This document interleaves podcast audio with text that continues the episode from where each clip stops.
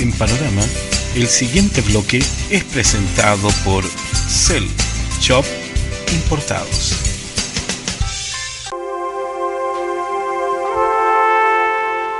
Bueno, eh, ya llegó el momento de Palabra Inspirada. Palabra Inspirada es un bloque que nosotros venimos produciendo a través de las plataformas de internet. Es un bloque que venimos produciendo a través de la plataforma de YouTube hace ya unos cuantos años, ¿ya?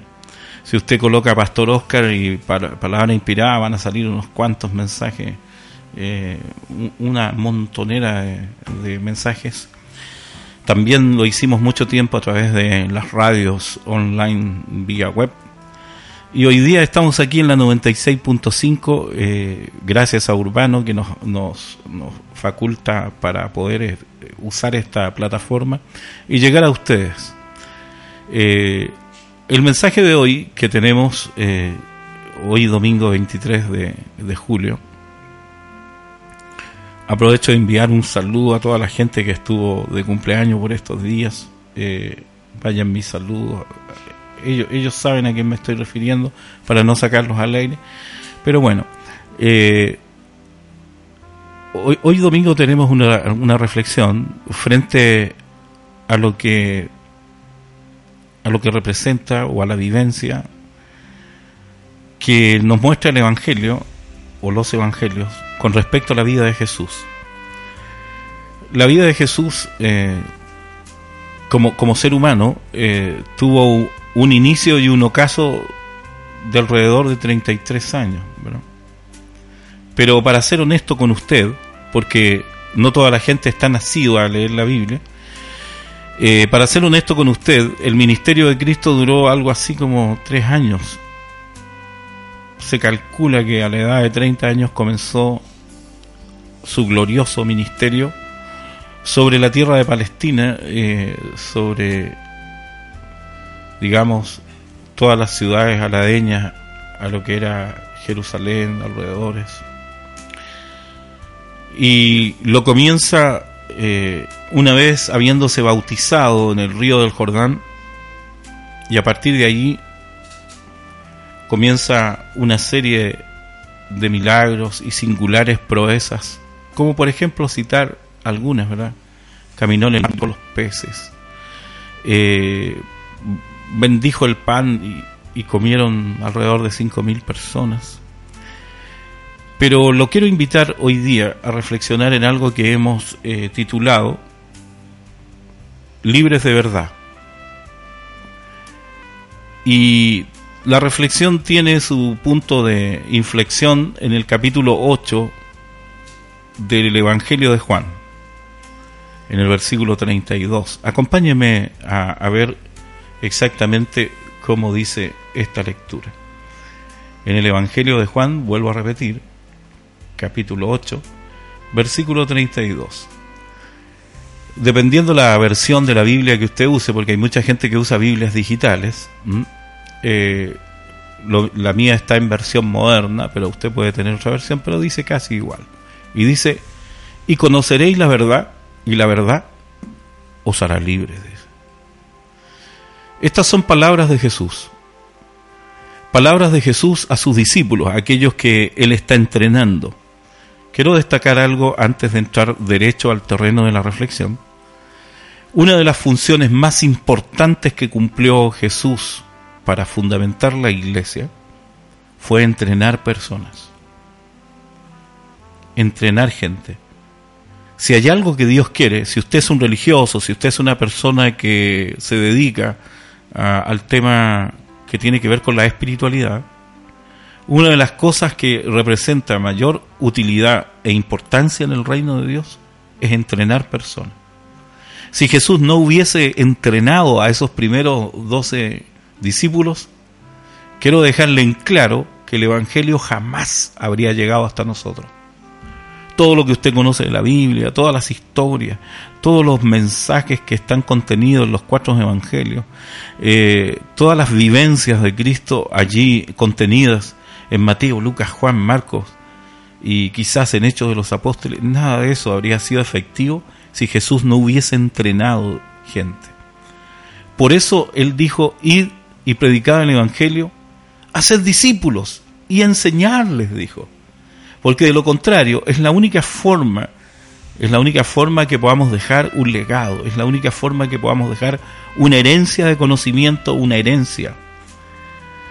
Y dentro de ese conocimiento, Jesús les enseñó a sus discípulos, dentro de ese entrenamiento, fueron tres años de entrenamiento de cursos intensivos, porque Jesús no era un, un hato de enseñanza, ni era un río de educación de como muchos hacen. Mis respetos para todos los maestros y profesores, pero eh, Jesús no hacía una educación de es decir, le importaba su contenido y no se preocupaba de las personas, no.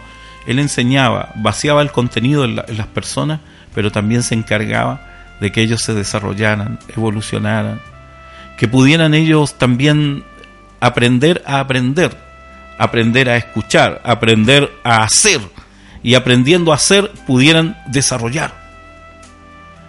De manera que con esto Jesús pretendía que las habilidades motrices, espirituales, psicomotoras, las habilidades cognitivas de los apóstoles fueran desarrolladas en 360 grados, para que fueran como Él, para que fueran su representante, para que fueran, eh, digamos, una, una, un idem, una copia de lo que Jesús era.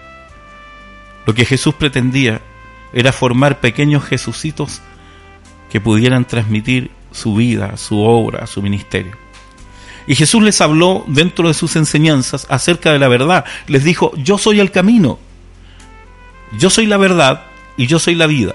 Vamos a analizar un poquito el camino para que vos puedas eh, guiarte por alguien en un camino determinado. Por ejemplo, si quieres ir a, la India, eh, tienes que ir acompañado de alguien que haya estado ahí o venga de allí.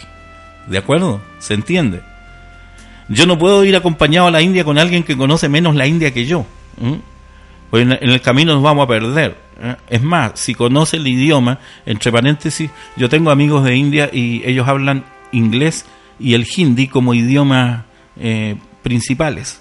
Entonces, eh, como te digo, eh, si yo quiero ir a la India, ojalá pudiera acompañarme de alguien que vive allí, habla el idioma y conoce, porque de allá viene. Entonces Jesús dijo, yo he venido del Padre y yo soy el camino. De manera que Él viene del cielo, Él viene del trono de Dios, Él viene de allá y el único que conoce el camino hacia allá es Jesús. Si ninguno de nosotros ha estado ahí.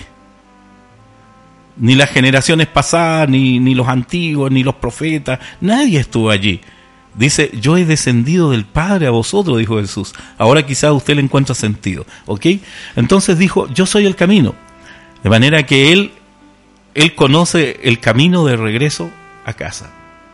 Y luego dijo, yo soy el camino, la verdad, y yo soy también la vida. La verdad. Muchas personas manejan la verdad según su punto de vista. Para algunos la verdad tiene carácter humano, no puedo olvidar en esta reflexión de hoy lo que decía un pariente un poco lejano mío. Él decía, mi única verdad, mi único instrumento son mis manos, decía él. Yo creo, yo creo en mis manos, decía él. Yo no creo en Dios, no creo que haya una verdad, no creo en nada, absolutamente nada, porque lo único que creo es que mis manos son capaces de darme de comer y de vestir si yo no tuviera mis manos, dice, yo no podría hacer nada. Y así, la gente sostiene desde, su punto de vista cuál es su propia verdad. Si le preguntamos a, a distintos sectores, ya sea políticos, esto, dirán, de acuerdo a su filosofía y a su pensamiento, cada uno manejaría su propio concepto acerca de qué es la verdad. Pero Jesús se autodenominó, yo soy el camino, la verdad y la vida. Y en este versículo que estoy compartiendo con ustedes hoy día, vuelve a repetir algo similar. Pero esta vez se habían sumado un montón de personas que habían creído en Jesús después de una algo así como una campaña evangelística. Muchas personas habían creído de los judíos en Jesús, porque le repito, no todos los judíos estaban de acuerdo con la vida de Jesús. No todos los judíos estaban de acuerdo con lo que Jesús hacía, con lo que Jesús enseñaba, con lo que Jesús predicaba. Es más, sus detractores eran los religiosos de la época. Y los religiosos de la época trataban a Jesús no solo de mentiroso, no solo de falso, sino que lo trataban inclusive de demonio. Sí, así como usted me escucha. Exactamente, le dijeron, este hace las cosas por Belcebú, por el diablo. Entonces, para, para muchas corrientes religiosas, políticas de la época, eh, creo que di una reflexión de aquí si Jesús no era quien dijo ser, ¿recuerda? Eh, entonces, eh, para muchas personas Jesús era un falso. Era, era un, quizás un, aparecido más, uno de los tantos visionarios y hasta tildados de locos por la sociedad con otra filosofía hueca y barata tratando de persuadir personas. Pero sus palabras eran tan firmes, las palabras de Jesús eran tan convincentes, las palabras de Jesús eran tan penetrantes, las palabras de Jesús iban acompañadas de milagros tan grandes, eh, las, las palabras de Jesús iban respaldadas tan fuerte y poderosamente del reino de Dios, que donde Él pasaba, no solo dejaba un cúmulo de enseñanzas, no solo dejaba una estela de palabras y, y, filosofías nuevas en medio de las personas, sino que dejaba una huella impresionante de milagros, prodigios, tan grandes que era casi imposible poner en duda lo que salía de su boca. Era casi imposible sostener en el mundo político, social, religioso, era, era imposible sostener que Jesús no era el Hijo de Dios y a su paso dejaba enfermos sanados, matrimonios, vidas restauradas. A su paso dejaba ciegos con la vista de vuelta, cojos andando. ¿Cómo, cómo no detenernos en todas las cosas que Él hizo? De manera que la verdad no viene siendo tan solamente una enseñanza, una ideología, una filosofía. La verdad tiene forma, es una persona, es una identidad, tiene registro, tiene personalidad. La verdad no es una, una enseñanza nueva. Jesús mismo dijo, muchos aparecerán en el mundo y les dirán, yo soy el Cristo, esta es la verdad, dirán. Pero no les creáis, dice porque yo soy el camino, la verdad y la vida. Han aparecido tantos eh, diciendo que inclusive no suelo dar nombres de esta plataforma, pero lo voy a decir porque me, produce un poquito de malestar. Eh, hace un tiempo atrás llegó aquí a Paraguay la secta MUM y su líder, eh, el, el chino líder de esta denominación, decía, yo soy el nuevo Cristo que he venido al mundo. ¿Acaso necesitamos otro? ¿Acaso que lo que Jesús dijo no fue suficiente? ¿Acaso lo que Jesús desarrolló, acaso que lo que Jesús hizo no le alcanzó, le faltaron 10 pesos para, para completar una moneda? ¿Acaso Dios nos envió del cielo un Salvador incompleto? ¿Acaso Dios pretende salvarnos con un medio Jesús, con un medio Salvador? ¿Acaso necesitamos otro? Necesitamos otra verdad, necesitamos escribir otra Biblia, necesitamos eh, inventar otro evangelio. ¿No fue suficiente? Hay una canción que dice, fue suficiente su sangre vertida, fue suficiente su vida en la cruz, fue suficiente su obra en el Calvario. Yo vuelvo a preguntarle a estos señores que traen estas ideologías y estas verdades. ¿Era necesario, Picó, traer otra Biblia? ¿Era necesario que venga otro Jesús a completar lo que el otro, el, el, Jesús de, de, Nazaret, el Jesús nacido de María, el Jesús que, que fue concebido ahí en ese pesebre de Belén, el Jesús que conocemos yo y tú, esa historia, era necesario picó traer otro. ¿Acaso esa verdad no alcanza? ¿Acaso Dios pretende conquistar nuestro corazón con medias verdades? ¿Acaso Dios pretende conmover nuestras vidas y llevarnos de vuelta a la casa del Padre? ¿Pretende Dios llevarnos con una media verdad? Y para que usted sepa, una media verdad es sencillamente una mentira disfrazada. ¿Acaso Jesús es algo así como dicen los novios? Esta es mi media naranja. ¿Acaso Dios no puede darte una naranja entera? ¿Te tiene que dar una media naranja? Eh, eh, ¿Acaso Jesús es, es, la mitad de todo lo que de todo lo que realmente es? Jesús dijo en la reflexión de hoy a todos esos nuevos creyentes, a todas esas personas que necesitaban fundamentar su fe. Porque la Biblia dice que se habían convertido muchos judíos en la intervención de Jesús y en la predicación de Jesús previo a estos versículos, dice que se habían convertido unos cuantos judíos a, a Cristo. Es más, hoy día muchos judíos todavía no se convierten a Cristo. Así que era una gran, era una gran señal que algunos judíos en la época se hubiesen convertido a Jesús. Y en presencia de sus discípulos les dijo, Quiero decirles que la verdad los hará libres y la conoceréis, dijo Jesús. Y él argumentó, yo soy la verdad. Crean en mí, crean en mis palabras, crean en lo que yo he hecho, crean en estas señales, crean en estos prodigios, crean en las enseñanzas que he dado, porque esto es la verdad. Y esta verdad, les dijo, los hará libres.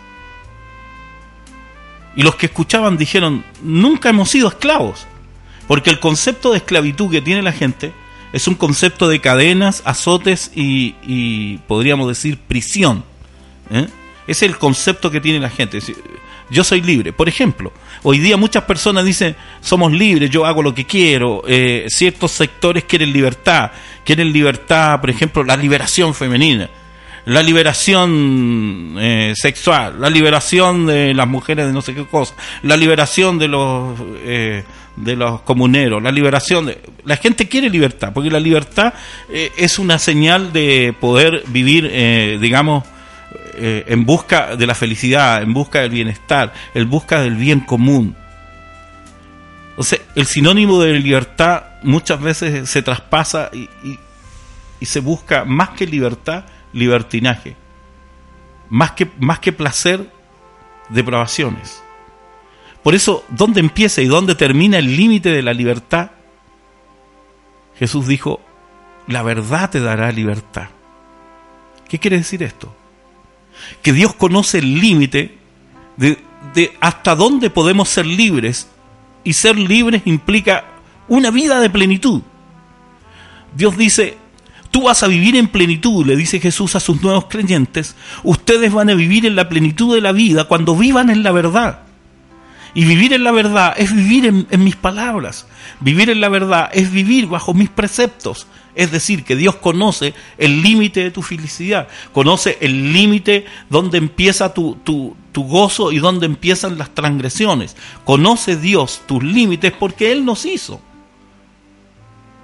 De manera que esta mañana Jesús está ofreciendo plenitud de vida, amplitud de vida, gozo de vida, bienestar de vida, a través de la libertad que nos concede el creer en Jesucristo. Y sus oyentes respondieron lo siguiente, dijeron, Maestro, nunca hemos estado en esclavitud. Y sí, no nos damos cuenta. No nos damos cuenta que en esta sociedad vivimos atados de cadenas. Le voy a explicar por qué.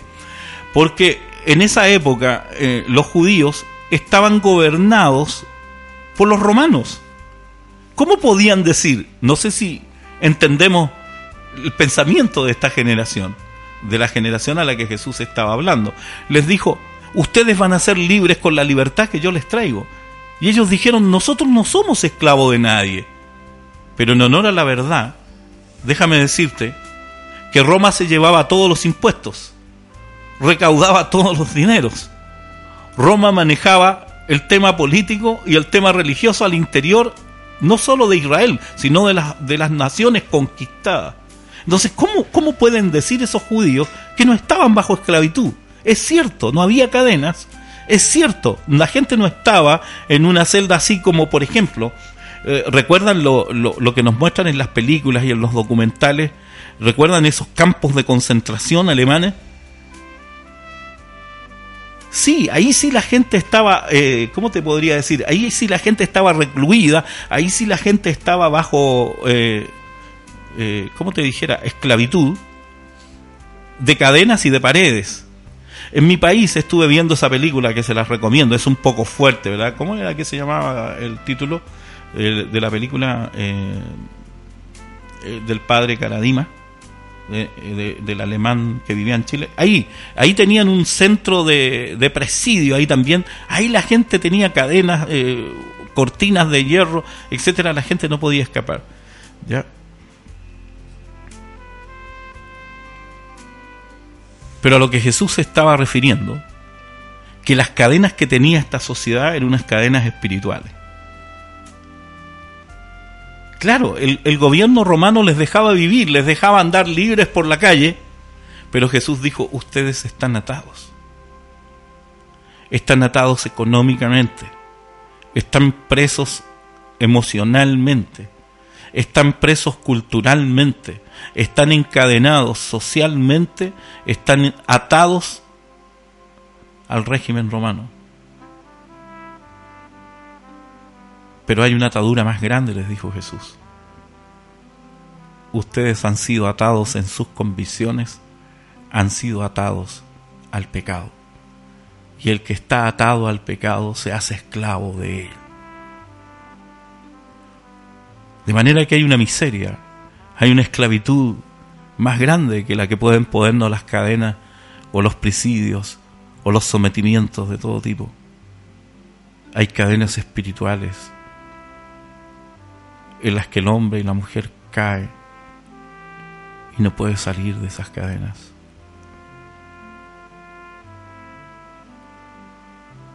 Cadenas de vicio, cadenas de maldad, cadenas de perdición, esclavitud de servicio a los males de esta sociedad. No estoy diciendo ni despreciando la vida, ni, ni la situación, ni la condición de nadie Tal vez nadie quiso caer en lo que hoy día está. Me estoy refiriendo al que está preso del alcoholismo, por ejemplo. No puede salir de allí. Está atado. Es libre de ir donde quiera, es libre de, de salir a pasear donde quiera, pero está esclavo de algún vicio. Conozco un pueblo en Estados Unidos a través de un reportaje de la televisión donde la gente está esclava del ocio y de las drogas y no pueden salir de ahí. Dicen que Donald Trump les ofreció les ofreció recursos, trabajo y dinero para poder sacar a la gente de allí. A eso me estoy refiriendo. Es probable que Donald Trump no los pueda sacar de allí, aunque tenga la mejor intención, aunque, aunque tenga pero les trajo una verdad, les dijo, mi gobierno los va a sacar de este ocio, no hay trabajo, no hay dinero, aquí son todos drogadictos, se trafican, no me acuerdo cómo se llama, en pueblitos chicos, pero pueblos chicos, infierno grande. Y Donald Trump les prometió y les lanzó una promesa para su campaña, yo los voy a sacar de aquí. A lo mejor no tuvo el ánimo de mentir, Pastora Mónica, a lo mejor no tuvo el ánimo de, de inventar una historia. A lo mejor sí el tipo quiere sacarlo, pero no puede Por eso quiero que subrayes lo que Jesús dijo, y él dijo, la verdad los puede liberar a ustedes de estas cadenas, y yo soy la verdad. Había sido que Jesús puede romper cadenas que la sociedad no puede romper. Jesús puede romper cadenas que el mundo no puede romper. Jesús puede roturar eh, eh, cadenas que el dinero no puede romper. Jesús puede romper autoridades y principados que ningún gobierno puede derrotar, ni ningún ejército, ni siquiera el chino. Creo que hay 200 millones de chinos en el ejército activos. 200 millones de chinos en el ejército chino. Ni siquiera ese ejército nos puede libertar de esta esclavitud, del pecado. Jesús, Jesús está llevando el, el tema de la esclavitud a una cuestión espiritual. Y así como buscar a Dios nos trae en toda clase de beneficios, así también ser esclavo espiritual de las cosas espirituales, ser esclavo de las cosas pecaminosas, pueden ser la madre, pueden ser el caldo de cultivo de todas las maldiciones que están rodeándome a mí y a mi familia. A ver, pastor, no procesé eso es probable que estas cosas me estén trayendo maldición sobre mi vida, sobre mi casa, sobre lo que hago. Sí. El pecado siempre trajo maldición, no a las personas, pero en su entorno. En el huerto del Edén hubo un individuo que cometió un pecado grave, mató a su hermano y quedó esclavo de ese pecado para siempre y fue maldecido. Recibió una señal en alguna parte de su cuerpo y la maldición que cayó sobre él fue una cadena pesada que le dijo,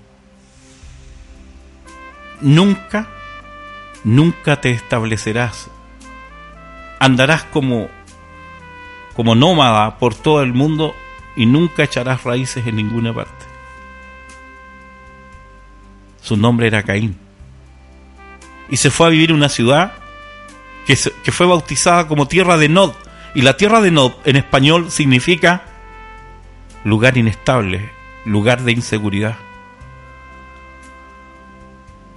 De manera que el pecado, mi amigo, es un terreno peligroso. El pecado es una arena resbaladiza. Es una cáscara de banana que si te hace caer te lleva al hoyo más profundo del cual solo no podrás salir. Pero tenemos una buena noticia. Jesús vino para salvar a los pecadores, dice. Jesús vino para rescatar lo que se había perdido.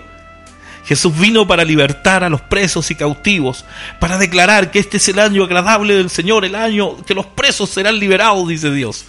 Ahí dice en Isaías, dice, este es el año de la liberación, este es el año de la libertad, este es el año en las cadenas caerán, este es el año en que las cosas que estuvieron atadas durante siglos serán derribadas.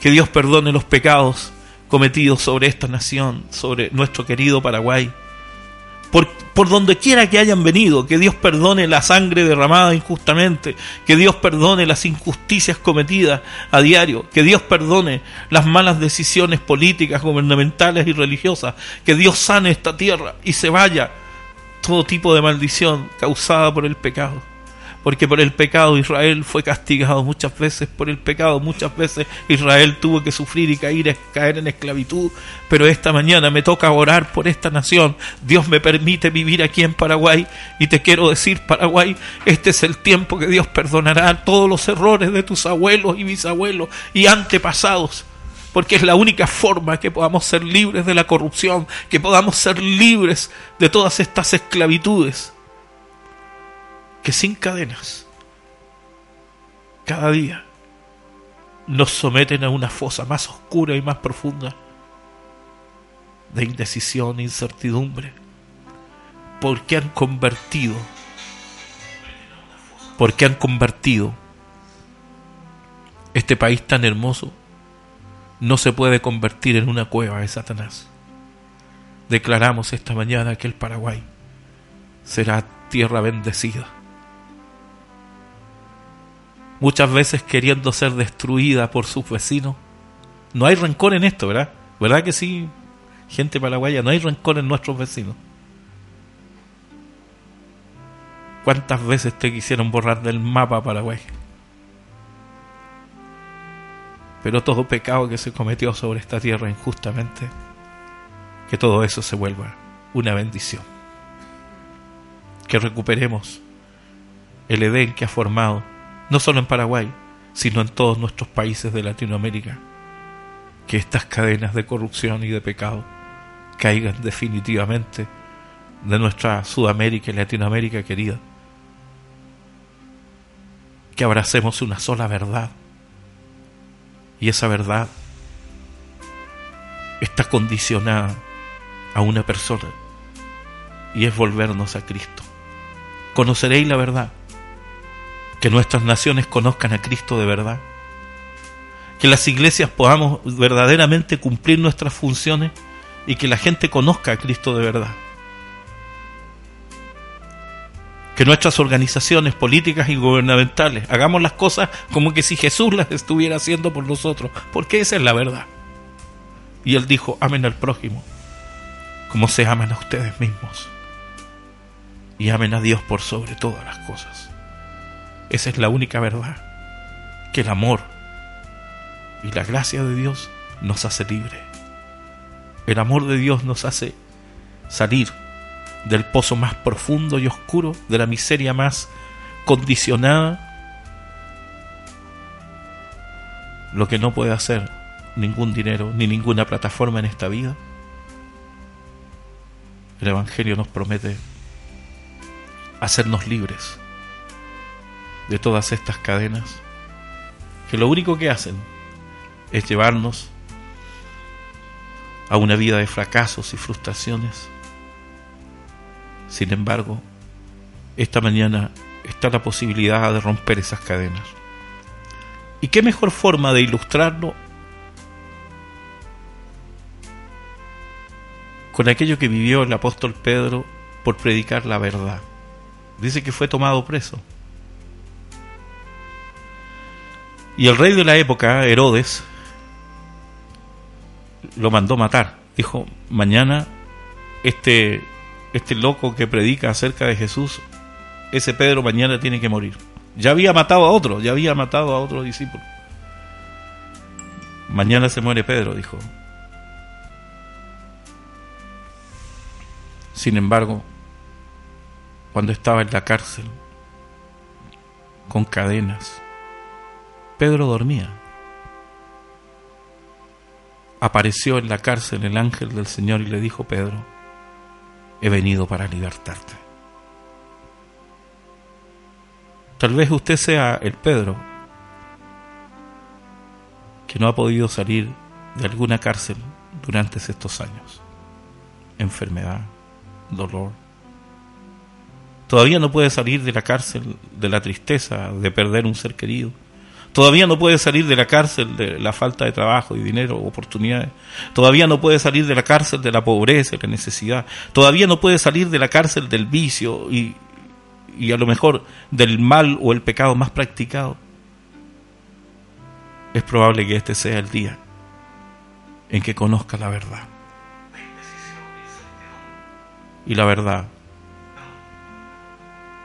es conocer a Cristo, mi amigo. La verdad es conocer a Jesús. La verdad es conocer el plan de Dios que Él tiene para cada ser humano. Y esa, esa madrugada fría y oscura de aquella selva, perdón, de aquella celda, el ángel dijo, Pedro, hoy salimos de aquí. Y ese es el mensaje que quiero que llegue a su corazón esta mañana. Jesús dijo, yo soy la verdad. Y si conoces la verdad, me conoces a mí, hoy saldrás de la cárcel. Él mandará, no sé si un ángel, un ángel de carne y hueso o, no sé quién, pero Dios mandará a alguien hasta tu vida para enseñarte el camino hacia la libertad. Porque Él también es el camino. La puerta está abierta no te quedes adentro de la celda. El Señor abrirá la puerta, pero el que tiene que salir eres tú. Hoy decide a dejar atrás tu pasado. Hoy decídete a dejar atrás tu historia repetida de sufrimiento y de dolor. Hoy Dios te abre la puerta para que salgas de esa esclavitud, pero el que tienes que salir eres tú. Él te abrirá la puerta Él te dará los beneficios, Él te dará el milagro para que puedas salir, pero el que debe querer salir eres tú. Elige tú si te quedas en la cárcel o esta mañana sales de allí por la puerta que el Evangelio y Cristo te está abriendo. Una antigua canción, una canción muy antigua y, y muy cantada en las iglesias, por lo menos en Chile, encerraba una gran verdad. Y los hermanos cantaban así, Cristo rompe las cadenas, Cristo rompe las cadenas y me da seguridad. Declaramos sobre tu vida esta mañana cadenas rotas de aquellas cosas que no te pudiste zafar en todos estos años. ¿Quieres hablar con alguien? ¿Quieres que Dios mande un ángel a tu vida para poder salir? ¿No tienes fuerza para salir solo? Dios enviará a alguien. Dios enviará un mensajero y te dará la fuerza. Porque Él sabe que solo no puedes salir. Pero de que te abrirá la puerta y te ayudará a salir. Los que hemos salido de ahí podemos testificar y decir que estamos completamente seguros que Jesús no es solo la verdad, sino es la única puerta de salida a tu, a tu esclavitud. Anímate. Salgamos afuera esta mañana. Vení. Da un paso adelante porque Jesús te dice, hoy te voy a hacer libre. Hoy te saco de la cárcel. Hoy conocerás la verdadera libertad.